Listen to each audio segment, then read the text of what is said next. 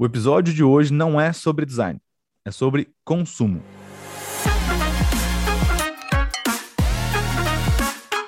O Não é sobre design é o seu podcast sobre inovação. Aqui a gente conecta teoria e prática, academia e mercado, pensadores e makers para destravar novos insights e perspectivas pela lente do design estratégico. Meu nome é Diego Alegre e hoje do time do NESD nós temos aqui Juliano Selle. Tudo bem, seu Juliano? Tudo bem, Diego? Muito bom estar aqui de novo. Seja bem-vindo. Bom dia, boa tarde, boa noite, boa madrugada para ti. Felipe Campelo, como é que tu tá, doutor? Tudo jóia, tudo maravilha. Empolgado. E no episódio de hoje, tu que tá aqui, tu já sabe com quem que a gente falou.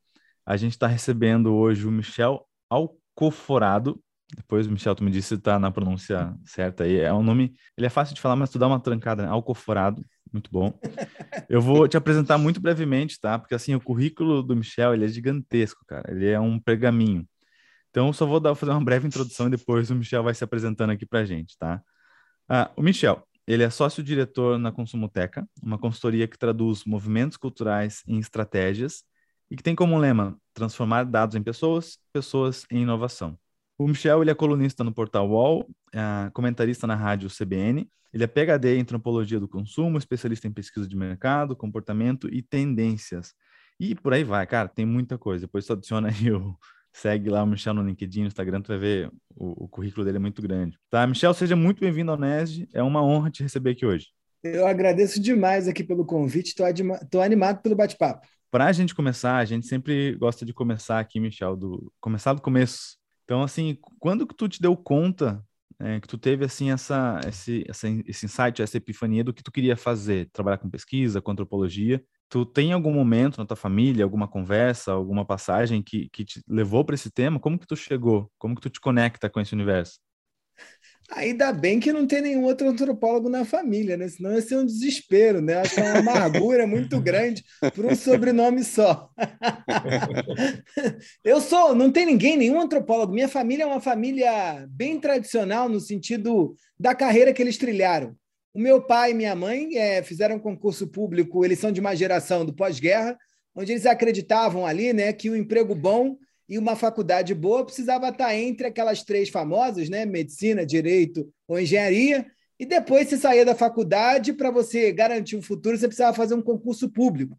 Então, meu pai e minha mãe fizeram um concurso público e trabalharam na Petrobras a vida toda até se aposentar. Imaginavam que nós, eu e meu irmão, os filhos, seguiríamos mais ou menos o mesmo caminho. Só que a vida é feita de incidentes, né? Eu tinha mais ou menos uns 15 anos, eu era metido a intelectualzinho, assim, sabe? Aquela criança chata. E eu assisti um programa na televisão que era Conexão Roberto Dávila. Era o Roberto Dávila, Nossa. um grande jornalista. É, tinha um programa na TVE, TV Cultura, na sexta-feira à noite, e aí disputava ali a audiência com o Globo Repórter. Eu odiava o Globo Repórter, fui assistir Conexão Roberto Dávila, porque ele tinha entrevistas com grandes intelectuais. E eu, num dia estava sentado lá, Roberto da Mata. Eu tinha 15 anos e queria ser jornalista. E Roberto da Mata falou sobre carnaval, Brasil, igualdade, hierarquia. E no final, Roberto da Mata falou: Olha, se você gostou do que eu falei, compra meu livro, porque eu escrevo muito melhor do que eu falo. E eu comprei o livro. E não dormi desde que li aquele livro. É, eu li Casa, A Casa e a Rua, não dormi, passei uma noite em claro, perturbado com as ideias. Depois eu comprei Carnavais, Malandros e Herói, e heróis, não dormi também. E eu disse: eu acho que eu quero viver disso, de algo que me gere um grau de transformação na minha visão de mundo que me tire o sono. E é essa sensação que eu busco em todo livro que eu abro até hoje. É ler algo que vai me tirar o sono. E é isso que eu tento fazer com o meu trabalho também. Eu faço isso lá com o pessoal que trabalha comigo. Eu digo: olha, você só pode ter um insight. Você fala assim: tem, tô com insight? É quando você conta para o teu porteiro, ele fica sem dormir. Quando você conta para o CEO de uma grande empresa e ele fica sem dormir. Quando você conta para sua mãe, ela também fica sem dormir. Então, é, foi por isso que eu virei antropólogo. Ah, esse é um excelente critério, né? Se te tira o sono, é, é um insight poderoso. É, e, começando com o e começando com o Roberto da Mata, é, realmente é de tirar o sono, né? Com certeza. Michel, e eu um acho pouquinho que é da isso... tua trajetória acadêmica também, porque ah. eu ia te apresentar academicamente, mas assim, é tanta coisa que eu queria que tu passasse um pouquinho assim. Ah, claro. Ah, me conta um pouquinho do que, que tu já fez, onde tu estudou, porque acho que é tão Cara, legal essa tua trajetória. Então, a culpa do Roberto da Mata fez isso, né? Eu decidi ali que eu ia abandonar jornalismo, que minha mãe, apesar de saber que não era uma profissão que ia dar em muitos lugares, ela acreditava que eu ia parar no Jornal Nacional. É, e aí ela ficava mais confortável com essa ideia. Quando eu decido fazer ciências sociais, dois motivos me fizeram fazer duas faculdades ao mesmo tempo. Um era um motivo prático. Eu morria de medo, sendo filho da classe média, de fazer só ciências sociais porque eu achava que não ia dar em algum lugar. A chance de, dar, de não dar em nada era muito grande. Eu não sabia, não conhecia ninguém que tinha feito ciências sociais na vida, a não ser o Fernando Henrique, que era presidente da República. Fora isso, não sabia mais nada disso. E aí eu decido fazer ciências sociais e história, porque eu imaginava que se ciências sociais não dessem nada, é, eu podia ser professor de história, tá? que era uma solução ali para a carreira, essa preocupação pragmática da classe média, né? que eu preciso virar alguma coisa com isso que eu estou estudando. É, mas depois que eu entrei na faculdade, eu descobri um segundo valor importante, que era o que eu gosto mesmo é de andar no entre.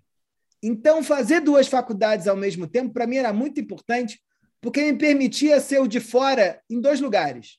Eu ia para a faculdade de História e dizia, oh, História não presta, bom em Ciências Sociais. E eu ia para a faculdade de Ciências Sociais e dizia, Ciências Sociais não presta, bom em História. Né? É, isso foi muito importante, porque eu levei as duas faculdades até o final, é, só que é, tinham dois lugares decisivos para fazer mestrado. Um era o Museu Nacional no Rio de Janeiro, que era o melhor lugar de antropologia é, no Rio. E o segundo, ou o lugar que eles disputavam, né, como nota 7 da CAPES, que é os melhores lugares do Brasil, era a Universidade de Brasília. E eu, querendo fugir da casa dos meus pais, disse: vou fazer em Brasília. E fui embora para Brasília, lá eu fiz é, antropologia, meu mestrado lá. Só que já querendo ficar no entre de novo. O departamento é um departamento muito sério, tradicional, com uma quantidade enorme de alunos estudando questões indígenas, questões dos quilombolas, esses assuntos tradicionais de antropólogo.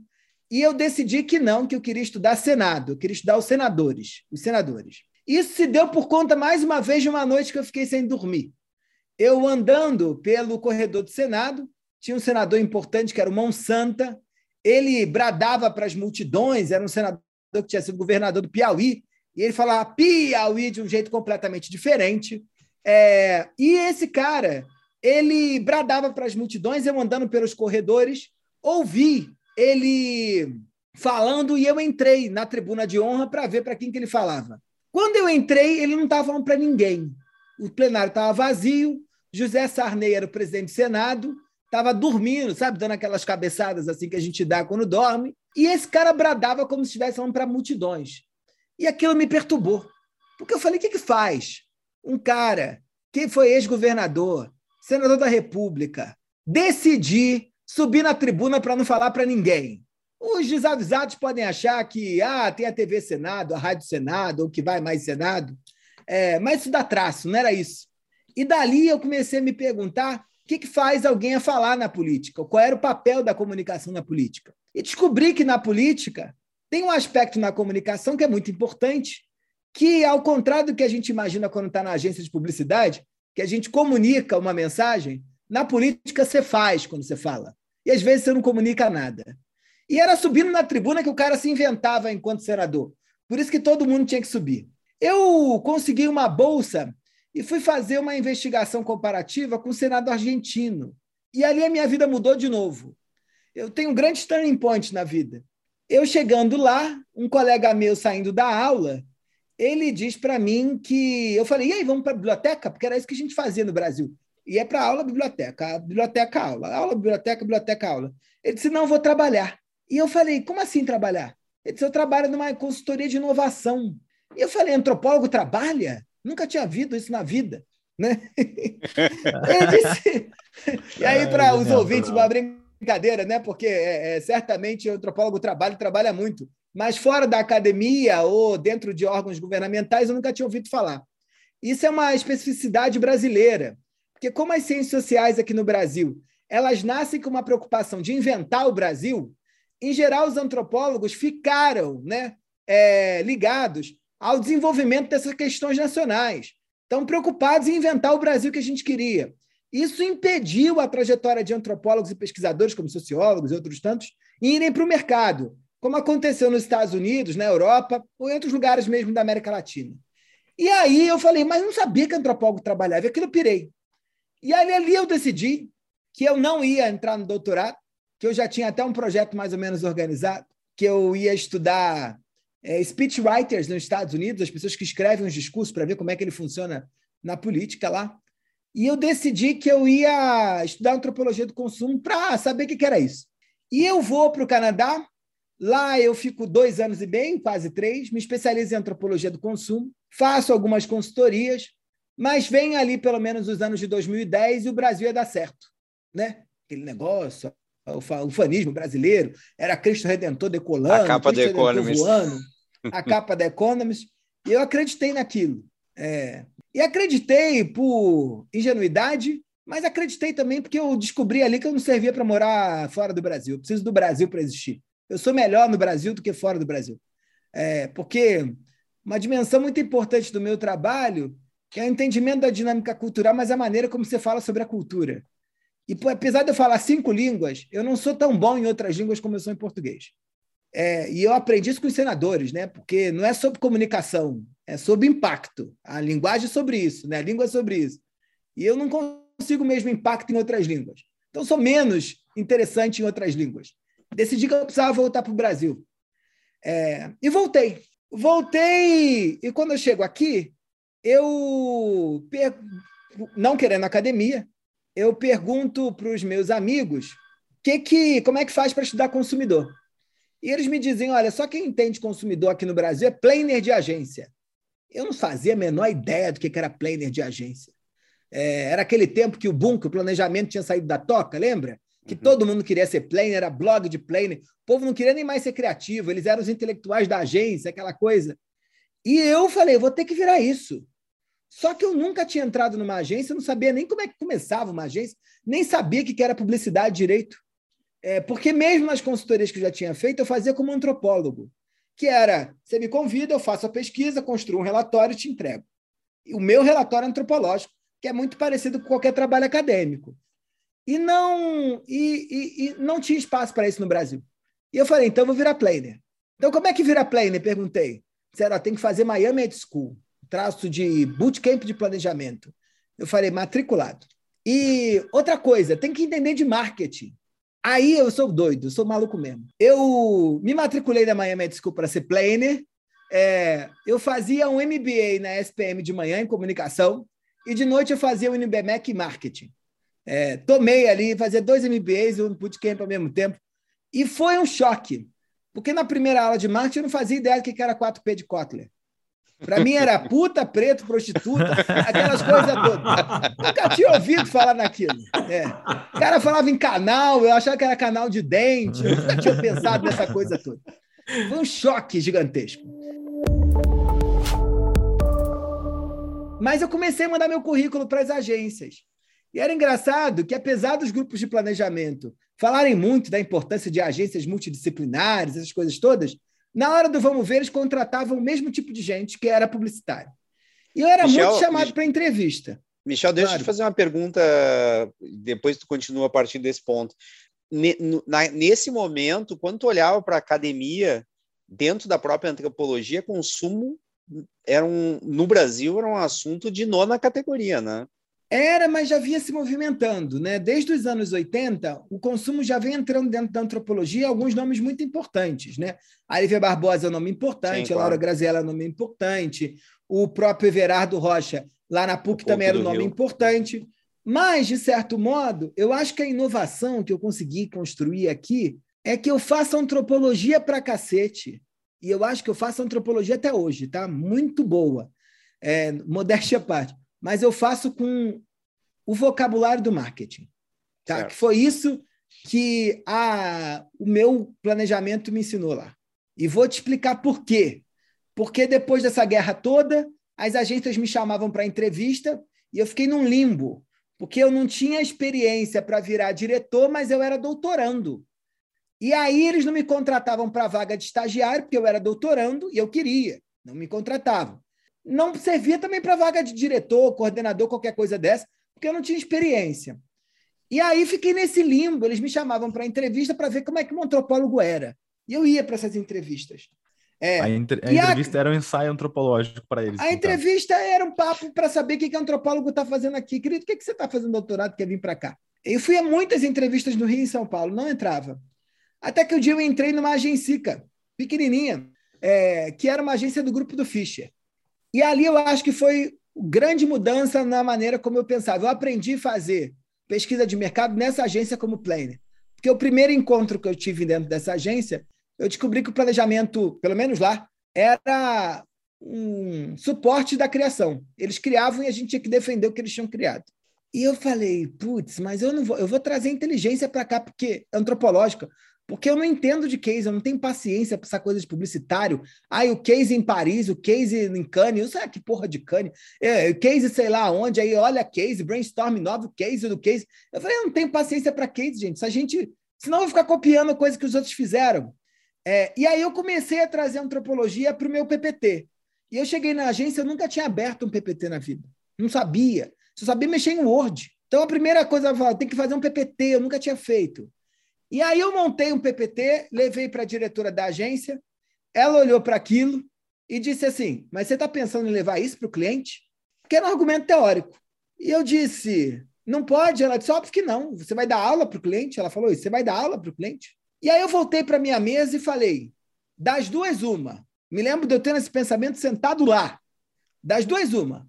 Ou eu vou falar o que ela quer e vou ficar puto, ou eu vou falar o que eu quero de um jeito que ela perceba que eu estou falando a mesma coisa que ela. E aquilo foi muito importante, porque aquilo eu entendi que a potência do pensamento antropológico no mercado, ele está justamente é no jeito antropológico de pensar, de produção do conhecimento, e não na forma como a gente fala.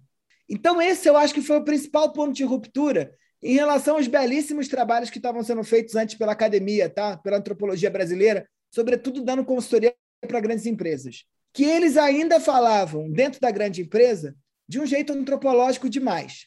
E eu comecei a entender que eu tinha que falar de um jeito publicitário, de negócios, mas com pensamento antropológico e com um processo de produção de um conhecimento antropológico. E aí eu acho que é aí que o cultural começa a andar. É, e o, Michel. E o, oi, é, manda ver, Ju. Não, é que tu falou, o que tu falou agora me lembrou um texto que eu, que eu li teu, no site Antropologia do Consumo, e a, última frase de um artigo que tu colocou lá me chamou muita atenção e, para mim, resume isso tudo que tu falou agora aí, a respeito da, da linguagem, do impacto que tu gera com a tua antropologia.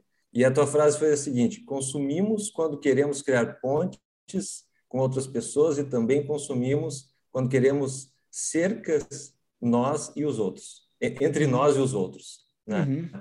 E eu achei interessantíssimo isso, achei genial essa frase, porque ela fala de uma profundidade, da profundidade que tem as relações, os significados, né, as significações que a gente faz com os símbolos, com os ritos.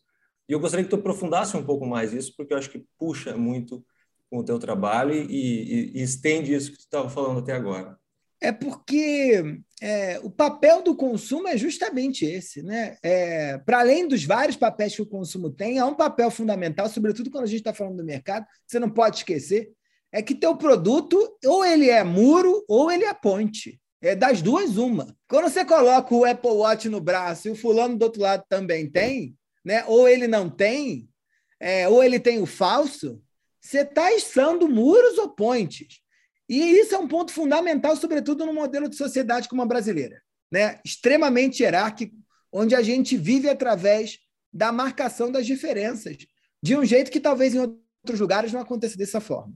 Então, o consumo é, tem um papel importante de definição dos contornos dessa sociedade. E um papel importante, inclusive, na identificação da possibilidade que a gente tem de construir a nossa própria ideia de quem a gente é. Sem consumir, a gente não existe. Eu adoro que toda vez que eu falo isso, aí sempre aparece uma tia chata dizendo: Ah, mas eu não gosto de consumir. Não tem escolha, querida. Michel, não consumir uma... não é uma escolha. Eu tenho uma, uma dúvida, tá? Vou, vou trazer uma história aqui que aconteceu antes dessa gravação. O Felipe Campelo, ele é atleta, tá? Ele, ele, é corredor, ele corre, ele faz volta à ilha aqui em, eu, Florianópolis. Eu, eu, sabia que ia chegar o bullying, velho. Então, mas... Não, não é, não é bullying. E ele é atleta, Você é professor, né? hein, cara? E... E a Nike ela trabalha, né, com, com campanhas há muitos anos de corrida, de esporte, atividade física. O Campelo disse aqui pra gente, tá? Assim, com firmeza, falou assim: "Eu comprei essa jaqueta aqui, não tem nada a ver com a Nike. Foi por acaso. Eu tava viajando, tava com frio e comprei essa jaqueta. Daí eu te pergunto, até que ponto o Campelo realmente comprou sem querer comprar essa jaqueta da Nike que tu olha para ele e tu fala, o cara é atleta, né? Ah, não, não enfim, existe isso, Campelo. Diz, diz, pro, diz pro, pro Campelo isso, por favor. Não existe acaso. Para antropólogo não, não, existe acaso. Não, acaso eu também eu acredito que não existe acaso, né? Pode acreditar. Allan Kardec, né? Lá no Rio tinha antigamente um adesivo. Não existe acaso. Allan Kardec. A questão é que quando você, eu acredito no Campelo, que é uma pessoa idônea, né? Eu acredito de verdade nele. certamente ele comprou porque estava com frio e precisava de uma jaqueta. Mas só o fato de escolher uma jaqueta, ou escolher um, uma parca ou coisa do tipo, está balizado pelos gostos, né? E os gostos são construções sociais. É, a gente é, escolhe o que compra porque a gente gosta daquilo e a gente não gosta porque a gente é o que é. A gente gosta porque a sociedade a gente gostar daquele negócio. É, então, se o Campelo não fosse esportista, é, ele certamente não teria escolhido essa. É porque essa jaqueta diz algo para ele, define também quem ele é. Então é por isso que mesmo sem intencionalidade, ele quando vai ao ponto de venda querendo só se proteger do frio, ele não compra é, qualquer jaqueta, ele compra uma jaqueta da Nike. É legal esse ponto que vocês trazem, porque eu acho que ele ajuda a desmistificar logo de começo aqui um mito que de vez em quando morre e volta dentro do mundo da comunicação, do design, da publicidade publicidade, que é a pirâmide de Maslow, né? Uhum. É, pelo amor de Deus, né? O povo da comunicação de verdade já abandonou a pirâmide de Maslow, mas no branding ele aparece de vez em quando. Se tiver gente do branding aí, toda hora numa apresentação de branding vai aparecer um arquétipo e vai aparecer o Maslow. Joguem os dois fora. No Maslow é interessante, por quê? Porque o Maslow ele cria uma pirâmide de necessidades. Então você tem necessidades básicas até as necessidades são as necessidades mais sociais. E para antropólogo, necessidade não existe. Porque toda necessidade ela só pode existir ou ser suprida a partir do momento que você tem um vocabulário cultural embebendo ela, né? contribuindo, se misturando com ela. Então você sente frio, mas você não compra um cobertor de gente de rua, né? em situação de rua. Você compra uma jaqueta da Nike. Você sente sede, mas se for é, sexta-feira à noite você bebe cerveja, mesmo com sede, você não pede uma água com gás. Né? Se você está com sede e é teu aniversário de casamento, você brinda com champanhe, você não brinda com corote. Né? Então, é, é, esse é um ponto importante, porque até mesmo quando a gente quer reforçar né, a necessidade, o pragmatismo, a gente faz isso através de uma lógica cultural. E é por isso que a antropologia é tão importante. Michel, uma dúvida só só, só queria entender uma coisa, assim, o que, que mudou do início da antropologia para a antropologia que é praticada hoje, né? Para a forma como vocês entendem e praticam a antropologia, mas pelo que tu vê, vê hoje acontecendo em pares, né? Em outras organizações também. O que, que muda daqueles primeiros ensaios antropológicos para a aplicação de tudo isso hoje para o mercado, para os negócios, para o design também? Eu diria que é mais fácil a gente partir do ponto do que, que não muda, tá? É, Eu acho que não muda, desde os primórdios da antropologia até hoje, é uma necessidade tipicamente antropológica que é entender o porquê. E eu acho que esse é o principal, a principal contribuição que a antropologia pode dar para o mundo dos negócios. Não me interessa saber que 12% de Sorocaba bebem água quando acorda. Me interessa saber por que, que eles bebem água e não bebem cerveja. Ou não me interessa saber por que, que alguém paga 15 pau no iPhone. Né? Ou por que, é, quantas pessoas pagam 15 pau no iPhone? Por que, me interessa assim, por que, que as pessoas pagam 15 pau no iPhone se tem Huawei, Huawei, que dizem que a câmera é melhor, que o operacional é melhor, que o, a tecla é melhor, que não sei o que é melhor, ninguém compra essa merda. Então, esse porquê está desde os primórdios da disciplina e continua até hoje. Agora, se a gente for pensar nessa transmutação dessa antropologia acadêmica ensaística para o mundo dos negócios, eu acho que é a dimensão do tempo. Mas nem acho que ela é tão decisiva também. Porque a antropologia clássica, quando ela, quando ela é fundada, né, no começo do século XX, é a antropologia moderna, de certa forma, que foi inaugurada pelos estudos do Marinovski, através da ideia de trabalho de campo, etnografia, por aí vai, ela se fazia com Marinovski ficando quatro anos entre os trobiandeses. Quatro anos entre os trobiandeses. É, isso é impossível dentro do mercado. Mas, de certo modo, o que eu valorizo muito numa pesquisa de mercado com aplicação antropológica é a valorização daquilo que eu chamo de uma microetnografia. Um evento é capaz de mudar a sua cabeça. Um evento é capaz de gerar uma transformação completa sobre uma visão de mundo. Um evento é capaz de dizer o que, que o mundo é. Você não precisa só ficar quatro meses para entender, ou quatro anos para entender uma sociedade. Uma conversa é capaz de gerar uma visão nova. Então, é, eu acho que nós, não importamos, não importa em que tempo estamos, em que tempo histórico estamos, ou em que lugar estamos trabalhando, estamos sempre preocupados, preocupados em entender o porquê e o significado que as pessoas estão dando às suas próprias ações. Isso é básico, assim. Todos nós estamos, tá? É, e esse porquê, ele não é igual muitos designers, aqui com perdão aos designers acham, ele não é da boca para fora. Ele é cultural. Ele está por debaixo. A lógica ela não é prática. A lógica é cultural. Então, eu brinco sempre que é um absurdo a gente achar que eu fazendo uma entrevista em profundidade com o consumidor, eu vou dizer para ele, na hora que mostra um iPhone, ele vai me dizer é, que tipo de iPhone ele quer. Óbvio que ele não vai dizer. Aquela máxima clara lá do Steve Jobs, dizendo: ah, não faço pesquisa, porque se eu tivesse perguntado para a pessoa se ela queria um iPhone, ela não ia saber me dizer. Óbvio. Eu me lembro sempre do Caetano falando: tu é burro, cara, é óbvio. Porque se fosse assim, se eu conversando com um usuário, com uma pessoa, com um entrevistador, com um entrevistado, e ele me dissesse verdadeiramente o que ele quer de um produto, ele não ganhava 100 reais para participar de um, uma entrevista. Ele ganhava 500 mil, que é quanto custa uma consultoria. Cabe a você, consultor, cabe a você, pesquisador, chegar a esse ponto. E essa lógica é o quê? Essa lógica é cultural. Essa lógica é cultural. Então, o discurso, aquilo que as pessoas me contam, elas, ou aquilo que elas fazem, é só uma ponte para a gente chegar naquilo que verdadeiramente importa, que são os significados, que são as razões culturais, que são a lógica que está por debaixo dos comportamentos. Então, isso está sempre na antropologia. Você pode ter várias vertentes, ou não importa, não importa o lugar onde você está, a gente está preocupado com isso. E a gente está preocupado, sobretudo, também com gente, né? Com gente. E com gente pensando sobre a própria vida. Então, acho que esse é o ponto mais importante. Agora, se você escreve tese, se você escreve livro, se você entrega PPT, se você trabalha com UX, se você tem um cargo de liderança numa grande organização, pouco importa, você continua sendo antropólogo. Eu brinco sempre que eu não sei se na carreira de vocês é a mesma coisa. Talvez no design seja. É, a faculdade de antropologia ela não é uma, um curso, ela é uma formação. Um antropólogo é antropólogo 24 horas por dia. É, porque o que acontece é aquela mudança que você fica sem dormir e você vai pensar o mundo antropologicamente sempre. Eu sei porque quando eu fui morar fora, eu fui garçom. Eu era garçom antropólogo. Eu conseguia, na hora que o cara entrava na loja, eu sabia o que ele queria. Eu sabia como é que a, era a lógica de distribuição do, do, do, dos clientes ao longo da semana. Eu sabia que dia era dia do quê. Eu sabia que prata ia vender no dia. Porque eu era antropólogo e garçom. Eu vendi flor também lá fora. E quando eu vendia flor, eu sabia, na hora que a senhorinha entrava, que, que, que flor que ela ia comprar. Esse aspecto é importante porque, porque é a cabeça que muda.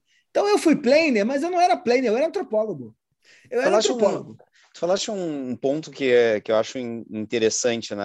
É, bom, a gente vive numa, numa sociedade onde a pressa e a, a velocidade está por toda parte, né? E quando a gente pensa uh, em estudos culturais, vamos chamar assim, tá?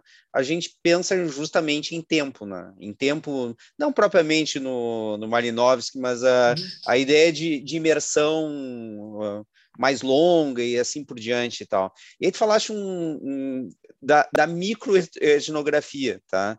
Na prática, o que, que é isso? É a gente conseguir olhar para pequenos eventos com um cuidado suficiente deles terem uma carga reflexiva tão grande que me possibilita grandes insights. Eu vou te dar um exemplo que não é meu, tá?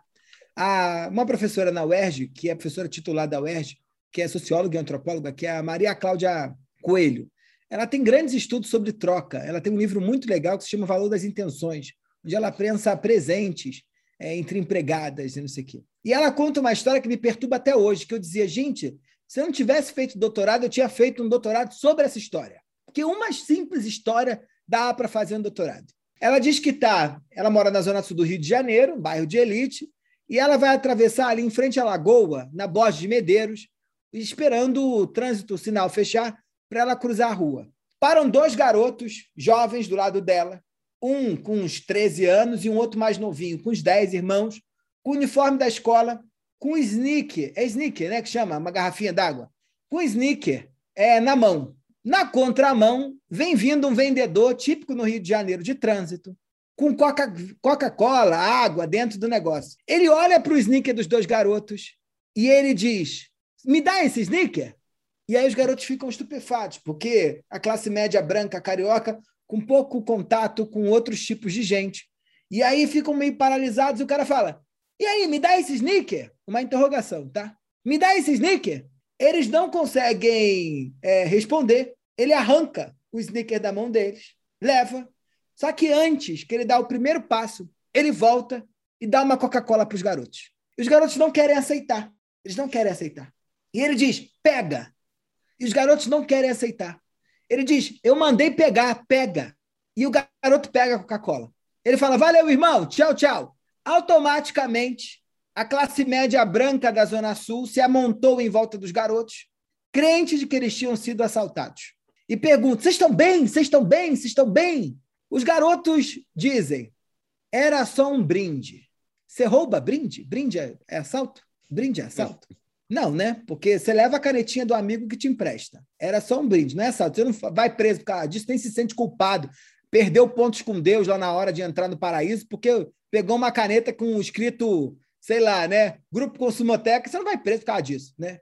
Eles disseram, gente, era só um brinde que é um papel importante dentro do processo de compra também, do, do processo de, de, de, avaliação, né? Você desqualificar aquilo que foi roubado, né? Quantas para você sofrer menos com o impacto moral daquela compra. Mas o outro diz, mas ele não roubou, ele deu uma Coca-Cola para a gente. E o outro pergunta, mas ele não perguntou se vocês iam dar? Ele perguntou, ele não roubou. Foi uma troca? Foi um roubo? Ou ele só levou um brinde? Isso dá uma tese, doutorado. Você não precisa de mais nada. De mais nada. Isso é microsociologia. Isso é microetnografia. Isso acontece diariamente numa entrevista. Eu não preciso ficar 12 anos com os ricos brasileiros para entender o que é rico. No meu doutorado eu estudei rico. Há uma cena, e eu convivi com eles, indo para todos os lugares do mundo, tá? Fui para Dubai, fui para Zurique, fui para Genebra, fui para Orlando, fui para Nova York, fui para tudo quanto é lugar com rico brasileiro. Mas teve um evento que foi decisivo na minha tese. Eu marco com as novas ricas da Barra da Tijuca, emergentes. Elas, em geral, me chamavam para jantares e vida social, e eu ia e encontrava com elas já no lugar. Nesse dia, elas marcaram comigo do Village Mall, que é um shopping de luxo na Barra da Tijuca. E eu chegando lá, elas me levam dizendo: Michel, a gente antes vai ter que ir ali na Louis Vuitton. E eu entrei com elas na Louis Vuitton. Elas desesperadas começam a experimentar um monte de coisas, até que uma hora o vendedor começa a trazer coisa para mim. Digo, não, muito obrigado, estou aqui, não quero nada, não sei o quê, porque era Louis Vuitton, queridos, né? Não, não sei o quê, não quero nada, bababá, não sei o quê. É, elas começaram a dizer, compra, Michel, compra, Michel, compra. Eu disse, não, não vou comprar, não sei o que lá. E aí, depois de muita insistência, elas viram para mim e falaram o seguinte: Michel, eu sou a maior compradora da Louis Vuitton, então eu tenho um desconto é, diferente. Você vai comprar essa bolsa por 40% de desconto, ainda vai ter 12 vezes para pagar essa bolsa. Eu disse: não, muito obrigado, não quero, blá blá blá, blá, blá, blá, E elas disseram: compra. Eu disse: não, não vou comprar. Elas disseram: então a gente vai dar para você. E eu fiquei constrangido com aquilo delas me darem uma bolsa com aquele preço. E eu entendi antropologicamente a importância de eu comprar aquela bolsa. Eu não tinha tido tese se não fosse esse dia. Apesar de eu ter viajado, não sei o que, mas tudo quanto é lá. Eu compro a bolsa, elas não me deixam sair com a minha mochila, elas me obrigam já indo, já ir ao evento que a gente ia com aquela bolsa. E quando eu chego na porta da loja, elas dizem: coitado, era uma bolsa carteiro. Coitado, ele não sabe nem usar a própria bolsa. A gente vai te explicar como é que usa a bolsa, Michel. E elas me colocam a bolsa aqui na frente, eu apoio segurando ela pelo cotovelo, e elas dizem: lá dentro não deixa ninguém levar a sua bolsa, porque é importante que ela esteja perto de você. Ninguém leva a bolsa dos outros assim. E elas começam a me ensinar como é que eu devia cuidar da bolsa. Eu aprendi sobre o valor das coisas na demarcação do território e na importância que aquilo tem de catapultar a gente para territórios muito restritos com esse dia. Eu, eu podia ter escrito uma tese só com isso, ia ser mais econômico. Eu não preciso de mais do que isso. E isso acontece diariamente. Agora, você tem que ter, é isso que eu falo para os meus alunos, assim, que é não é só tempo, é a cabeça, né? É... E abertura, né? E abertura para conseguir observar isso com atenção, né? Observar com atenção. O campo, eu falo sempre para os alunos dois pontos. Se você volta relaxado de um campo, você não fez campo. O campo tem que ser um momento tenso, que é o momento, primeiro, você não sabe das regras, e as que você sabe, você já anotou, você precisa descobrir as outras. Então, o campo é um momento de imersão profunda, não importa se é duas horas, três horas, ou três dias, ou uma semana. É uma imersão profunda. É. E o segundo ponto, o campo tem que ser desconfortável. Quando o campo não está mais desconfortável, ou você tem que terminar com ele, ou você tem que buscar outros meandros para esse campo. O campo tem que ser uma situação onde você está todo o tempo se sentindo deslocado, porque é desse deslocamento que sai a novidade. É desse deslocamento que você consegue começar a problematizar. É desse deslocamento, essa sensação de inconformidade, eu não caibo aqui, disso não é para mim, eu odeio essa gente. No sentido, não odeio as pessoas enquanto. Mas, tipo, eu não queria estar aqui, eu queria estar na minha casa vendo Netflix. Se você começa a achar que ir para o campo é melhor do que assistir Netflix na sua casa, você não está mais fazendo campo. Você mas não está. Você perdeu o desconforto quando acontece justamente de, sei lá, por, por temáticas, uh, o, o, pesquisador ele, ele ser familiar ao campo, tá? Uhum. Em algum grau, tá? Esse desconforto talvez ele não venha acontecer, né? Ah, você tem que criar. Há um texto muito importante que é do Gilberto Velho, que se chama, que é um antropólogo muito decisivo, que fundou a antropologia, um dos fundadores da antropologia urbana no Brasil, que se chama Observando Familiar. E ele fala que o desafio antropológico é bizarro. É, porque antes era mais fácil. Porque quando a gente, ou os meus amigos que estudam ainda questões indígenas, quando eles saem do grande centro, escritório, ar-condicionado, livros atrás, boa iluminação, cadeira Herman, tudo sentado, ergonômico, e eles pegam um avião, um barco, dois dias de lanche, chegam na tribo, o exótico está dado. O exótico está dado. E aí o Gilberto Velho vai dizer que, na medida que a gente começa a estudar as nossas próprias sociedades, a gente tem um desafio que é inverso, que é como eu transformo o familiar em exótico. Porque lá na tribo, eu tenho o desafio de entender as regras para aquilo que parece tão exótico virar familiar. Aqui, eu tenho o desafio de transformar isso que é muito familiar em exótico, para eu conseguir entender. É, é por isso que os eventos etnográficos eles são muito pontos. Eu brinco que só dá, o campo só começa quando surgem as primeiras areinhas no teu ouvido. Que é o que eu estava dizendo anteriormente. Eu vou ao Senado e fico encasquetado. Como é que alguém fala para ninguém na tribuna? É por isso que na antropologia o pesquisador é parte do campo. Seus preconceitos são importantes na tua história. A tua trajetória de vida, os teus referenciais, o que você leu, ele é importante. Ele é importante na tua experiência de pesquisa. Porque é a partir desses incômodos, daquilo que não cai bem, que a gente começa a pesquisa. Isso é Michel, é fácil. Deixa eu te, deixa eu te perguntar é, uma deixa coisa. Eu só, deixa eu só terminar aqui, Diego. É, é só que a gente consegue ter esses incômodos indo na casa da tua mãe, depois que tu sai de casa. Então, se tu tem isso na casa da tua mãe, você pode ter em qualquer lugar. Eu vou na casa da minha mãe e falo, gente, mas que loucura, por que, que a decoração tá essa ainda? Por que, que essa comida está sendo feita desse jeito? Por que, que meu pai continua sentando reclamando da mesma coisa? Se a gente tem esse incômodo na casa da mãe, de onde a gente saiu. Então a gente pode ter em qualquer lugar. Vai lá, Diego, desculpa. Não, eu ia te perguntar quais são os erros mais comuns né? Porque esse ponto que tu traz é bem interessante, né? Do, do, do teu viés, o teu viés ele é importante, né? A tua bagagem cultural, a forma como tu vê, como tu estranha. Rolou muito isso no papo com o André Fran também, para quem não ouviu, né? Volta alguns episódios para trás. Uh, e tem um papo bem legal com o André Fran que a gente falou sobre estranhamento cultural. No caso dele, era do ponto de vista de um jornalista, onde ele tem que contar essa história, né? Uh, mas eu queria te perguntar um pouquinho quais são os erros mais comuns nesse processo de estranhamento, né? Porque a gente vê lá atrás, no início da antropologia, que existia muito um olhar assim é, de, de a minha cultura é superior. Então a análise que eu fazia, a imersão, ela tinha um ponto de vista de, de, de já botar outra cultura mais assim exótica como algo inferior, né? Que, que não, talvez não fosse algo tão rico em símbolos, rituais, tal. E ao longo do tempo tu descobriu que não, que ela é tão rica quanto, se não for até mais, né? Mas onde que a galera costuma errar? Daí trazendo hoje muito assim para as pesquisas, né, que vocês fazem assim, o que, onde que costuma dar, dar problema assim nesse depois dessa imersão cultural, desse olhar antropológico para transformar isso numa estratégia de negócio? Onde que é o, o desafio hoje para vocês? Eu acho que hoje o desafio está mais na análise do que no campo. É, a antropologia, desde os anos 20 do século passado, desde o Malinowski, a gente vem desenvolvendo um negócio que é o que a gente chama de relativismo cultural. É, que as culturas elas é, não são melhores ou piores do que as outras. Elas são apenas diferentes. Eu brinco que é o, um lema de um funk do MC Marcinho, né? Ele fala nem melhor nem pior, apenas diferente. Essa é a base da antropologia. E isso é difícil, tá? Isso é difícil, sobretudo dentro de um lugar desigual como o Brasil.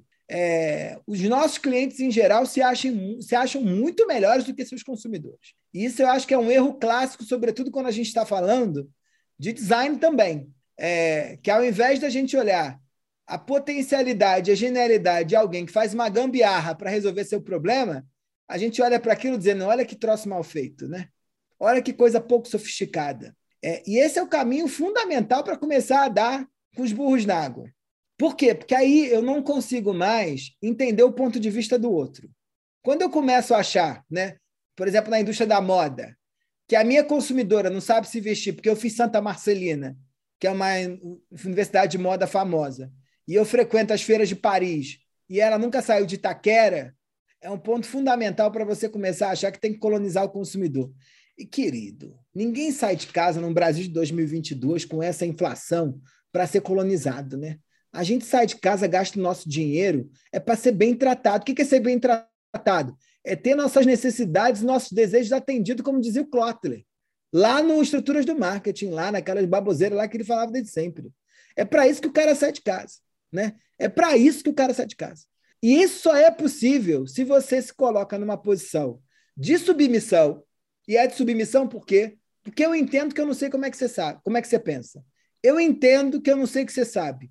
Eu entendo que eu não sei é, como você constrói a tua verdade. Eu entendo que eu não sei como você compra. E aí, quando a gente se coloca desse lugar, eu começo a começar a entender a lógica. E é através da captura da lógica que a gente consegue reverter.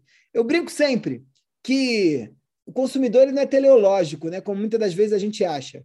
Ele não liga A a B numa seta. Ele liga A a B fazendo mil formas.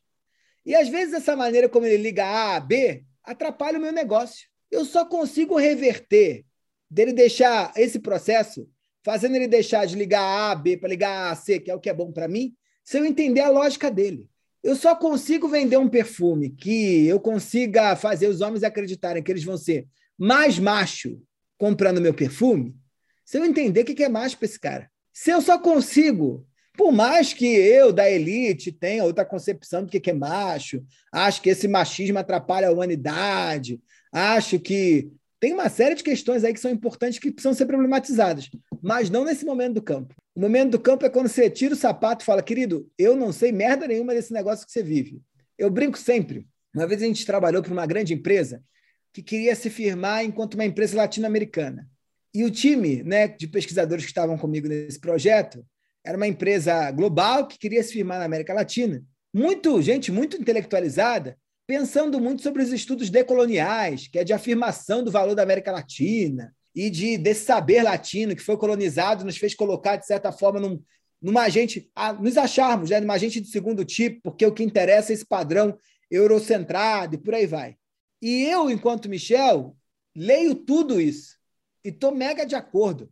Acho que a América Latina precisa se afirmar com saber único e não se submeter à lógica eurocentrada que nos coloca por debaixo do tapete. Eu, Michel. Só que quando eu entrevistar para o consumidor, ninguém quer ser latino. Ninguém. E aí eu volto para a consultoria e o time não conseguia mais, Michel, nós precisamos é, reforçar o valor da latinidade. falei, querido, Pensa aqui, na cabeça desse consumidor. A quem a pergunta central da pesquisa era essa para a empresa, que queria se afirmar enquanto latina? A quem interessa ser latino em 2022? Ninguém. Ninguém. Então, é, apesar dos meus estudos decoloniais, apesar da necessidade interna minha do time, de que a gente precisa se firmar enquanto no mundo como um lugar, apesar de toda a genialidade dos estudos latino-americanos, Não é isso que o consumidor queria. Aqui que o consumidor quer, dado que ele não quer ser latino. Ele quer existir no mundo, que a América Latina, do ponto de vista do consumidor, não existia no mundo. Então, como uma empresa pode ajudar esse cara a existir no mundo? Esse era o dilema.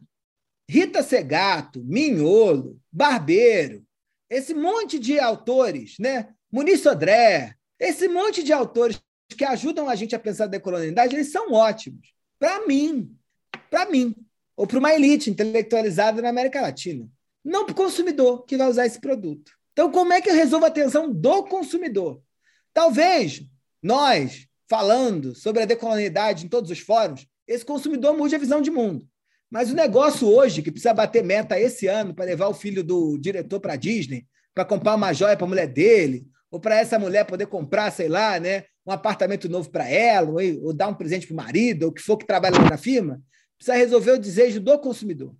E o desejo desse consumidor não era pela decolonialidade, pela afirmação de que uma nova Latinoamérica surge. O desejo desse consumidor era a quem interessa ser latino em 2022? Ninguém. Então, como é que eu me coloco no mundo? Muito como bom. é que eu não coloco no mundo? Então, essas coisas são desafiadoras, porque muitas das vezes, sobretudo quando você trabalha é, para marcas mais masculinas, você está lidando com dores desse consumidor, que é o que a gente precisa resolver, que são dores do machismo. Enquanto eu adoraria acabar com o machismo. Só que eu posso acabar com o machismo em outros fóruns, não nesse. Né? Quando alguém compra um perfume com cheiro de macho e a comunicação vende para esse cara, olha, isso aqui é cheiro de macho, eu estou reforçando o machismo enquanto marca. Mas, ao mesmo tempo, isso não me dá nenhuma, nenhuma dor moral, porque isso não quer dizer que o, fara, o cara com cheiro de macho bate mulher. Né? Ele pode ser um cara com cheiro de macho e ser cortês, educado, respeitar os direitos das mulheres e levantar as bandeiras de feminismo. Mas a dor do cara é que ele quer cheirar macho. Desconstruir o cheiro de macho em outro fórum. Em outro fórum. Porque senão fica Muito bom. eu do alto do meu doutorado dizendo: não, gente, macho tem que cheirar baunilha. Né? Passe creme, anti-ruga, rinil. Eu não posso. Porque isso aí de encontro à antropologia, né? É, o nosso Juliano, ponto fundamental é entender pergunta? significados. Falar. Eu, tava- eu, eu ia, eu estava refletindo sobre tudo que o Michel está falando aqui e também tentando conectar com o mundo das organizações mesmo, como ele já vem fazendo e como tu fez a tua pergunta. Mas eu já estou até formulando, mas não uma pergunta, mas uma, uma, um resumo do que ele está trazendo aqui e que e, e eu queria entender se, se, se isso está fazendo faz sentido mesmo, Michel. O que tu está trazendo de alguma forma é que a sociedade de uma maneira geral, mas principalmente as organizações precisam lidar melhor com o estranhamento Uhum. ah, e principalmente esse estranhamento entre a própria relação que ela quer estabelecer com esse consumidor ou, ou com, enfim, com, com, com, esse, com esse público que ela quer atingir. E é justamente desse estranhamento que ela tenta fugir o tempo todo e acaba repetindo velhas fórmulas e acaba muitas vezes não atingindo os verdadeiros objetivos dela, que é bater a meta, muitas vezes. Faz sentido isso? Ou será que eu entendi bem? De alguma forma, ah, foi isso que. Essa eu acho que é a contradição dos negócios hoje, Juliano, porque é, os caras batem a meta com um negócio que vai deixar de existir, mas ao mesmo tempo precisam desesperadamente de novas visões de mundo que perturbem esse coreto para que a inovação apareça. É um dilema, né? E ela O acaba processo virando. é o dilema da inovação, é, mas o processo de construção do mundo corporativo hoje é de abafamento da diferença. É, tudo que e esse é o trabalho que eu tenho feito junto a conselhos de grandes organizações. Eu brinco que eu vou lá para pontuar um ponto de vista diferente. E eles me Vamos lá. pagam para isso. E Vai qual é dar o grande fogo no parquinho, em outras palavras, né? É isso. E qual é o grande dilema quando a gente está falando de um lugar como o Brasil? É, hierárquico, desigual como o Brasil é. Em geral, o cara que está sentado tomando decisão, ele não vive mais no Brasil. Porque ele mora num bairro de elite, ele tem um motorista da firma, ele mora numa cobertura, ele só anda de classe executiva. Isso não é o Brasil. Ele mora O numa Brasil- verdade. É 38% da população brasileira vive com até um salário mínimo. 38% do Brasil vive com até um salário mínimo. Segundo dados do IBGE, Metade do Brasil vive com 453 reais por mês. Então, esse é o Brasil. Esse é o Brasil. E esses caras estão na tomada de decisão longe do Brasil e sem contato com o Brasil. E como é que você toca uma companhia para o Brasil, fora do Brasil? Morando no Brasil, mas fora do Brasil. Ô, Michel, eu queria. A gente está já chegando no. Na real, a gente já passou até do nosso tempo aqui, padrão, porque o papo tá bom, né? A gente vai, vai, vai embora aqui. Mas eu queria já caminhar para o encerramento.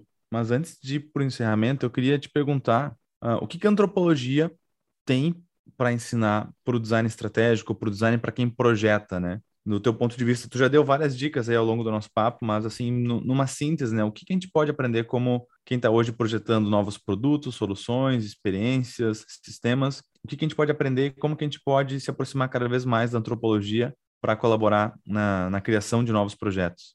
Primeiro, eu queria dizer que é, a gente, antropólogos e designers, se fala um pouco, deviam se falar mais, porque eu não sei se é possível fazer design sem antropologia e eu não sei se é possível existir uma antropologia sem um contato com as coisas.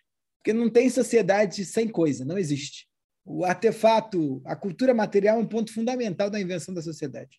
A gente só é o que é por causa das coisas. E queria dizer que, para mim, o principal ponto aqui, né, que é um erro comum que eu vejo nos designers, é eles buscarem, de certa forma, o pain point, só que acreditarem, acreditam muitas das vezes que o pain point é físico do consumidor. E o point jamais é físico. O point é sempre cultural, simbólico. É, e a gente só consegue inventar um produto que é verdadeiramente funcional quando eu entendo esse point simbólico e não o point físico. E te dou um exemplo aqui, voltando no assunto da bolsa. As mulheres me obrigavam a usar a bolsa aqui. E você sabe que carregar uma bolsa aqui, muito tempo, acaba roçando no cotovelo. E é péssimo. Se fosse um designer, olhando só para o aspecto físico, ia dizer que a gente precisava mudar a alça. Só que o problema da bolsa não estava na alça. Deixar ela mais O problema mais da fofinha. bolsa estava que eles isso aí, eles iam fazer isso. O problema da bolsa estava que eu usava ela aqui porque assim o logo aparecia é, de maneira mais clara. Então o que um designer deveria fazer era aumentar o logo e não melhorar a alça, porque é aí que estava o pain point elas comprariam mais bolsas se tivessem mais logos e não alças mais acolchoadas. Ou seja, não era uma questão É, de ergonomia. É um Não, processo é- de significação, né? Que não tem nada a ver com conforto. Era um processo de significação. E, eu, e a gente só compra design por causa da significação, não é por causa da ergonomia. É, porque senão não tinha ninguém comprando gamer, não estava comprando cadeira de gamer. Gamer estava comprando Herman, é, Herman Miller, que é uma cadeira ergonômica. Mas não, né? Inclusive me choca quando eu entro numa reunião corporativa e tem gente com cadeira de gamer, né? Eu fico meio sabe, sabe que eu também fico assim, não sei, não é constrangido, dá mas bug algum- na minha É, cabeça. o que que tá rolando aqui, né? Eu também sinto É, o que, que é isso? Obrigado. Sei lá, vai aparecer um Fortnite daqui a pouco, fico eu meio. Ele vai tirar o joystick. O cara vai jogar um, um CS depois, um corujão, depois da É, reunião. porque aquilo não é para trabalhar, aquilo é para game, né? E a questão aí é de pinpoint, né? E ninguém disse que a cadeira do game ela é ergonômica, né? Ela tem cara de cadeira de game. Ou se fosse isso, né? Então, é, para mim, esse é um aspecto importante. É. Não há design, é, não é possível existir um design sem significado. Porque senão não vende, ou senão só vende uma vez. O espremedor é, de laranja do Philip Stark não vende porque é só design. Ou quando ele vende, é, ele vende porque as pessoas estão comprando pelo impacto de ter um Philip Stark em casa. A cadeirinha horrorosa do Philip Stark, de fantasma, transparente acrílico, né? Ela vende, não é porque ela é confortável. Um Louboutin, sapato das madames, não vende porque é confortável, porque é desconfortável para Dedéu. E elas me porque é- dizem, é, É porque tem a sola desconfortável. vermelha. Se ele não tivesse inventado aquele seu lado vermelho, aquilo é papo de design.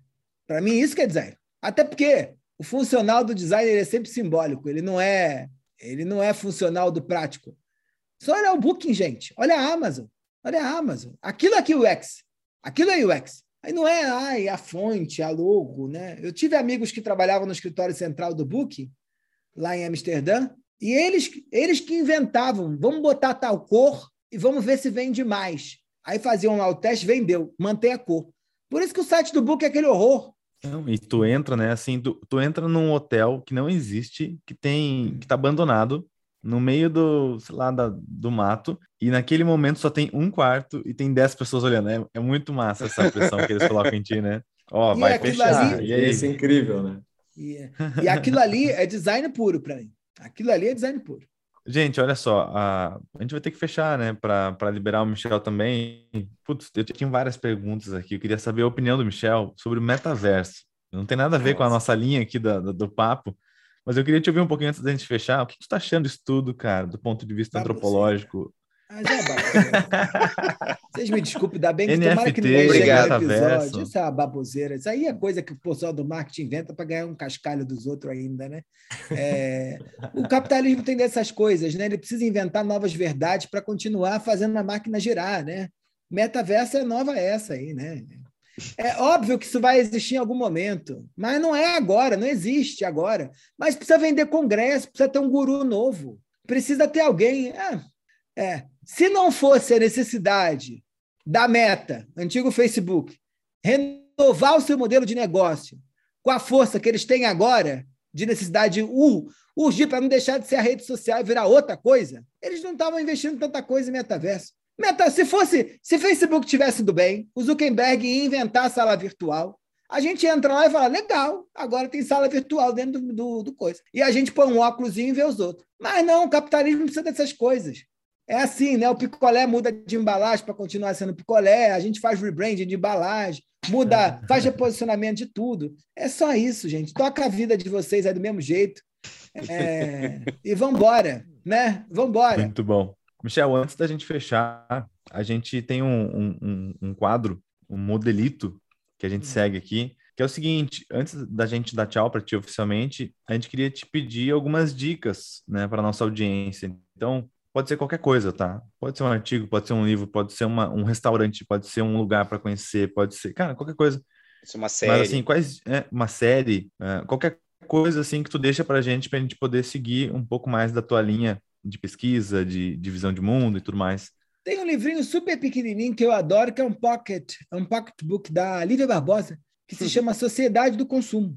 É eu uso com um meus livro- alunos, inclusive, Michel. É, porque eu acho que é um panorama geral. Para quem quer entrar de cabeça nesse negócio, ela faz uma, um belíssimo passeio pela bibliografia do consumo e eu acho que é um bom começo. Dali você trilha.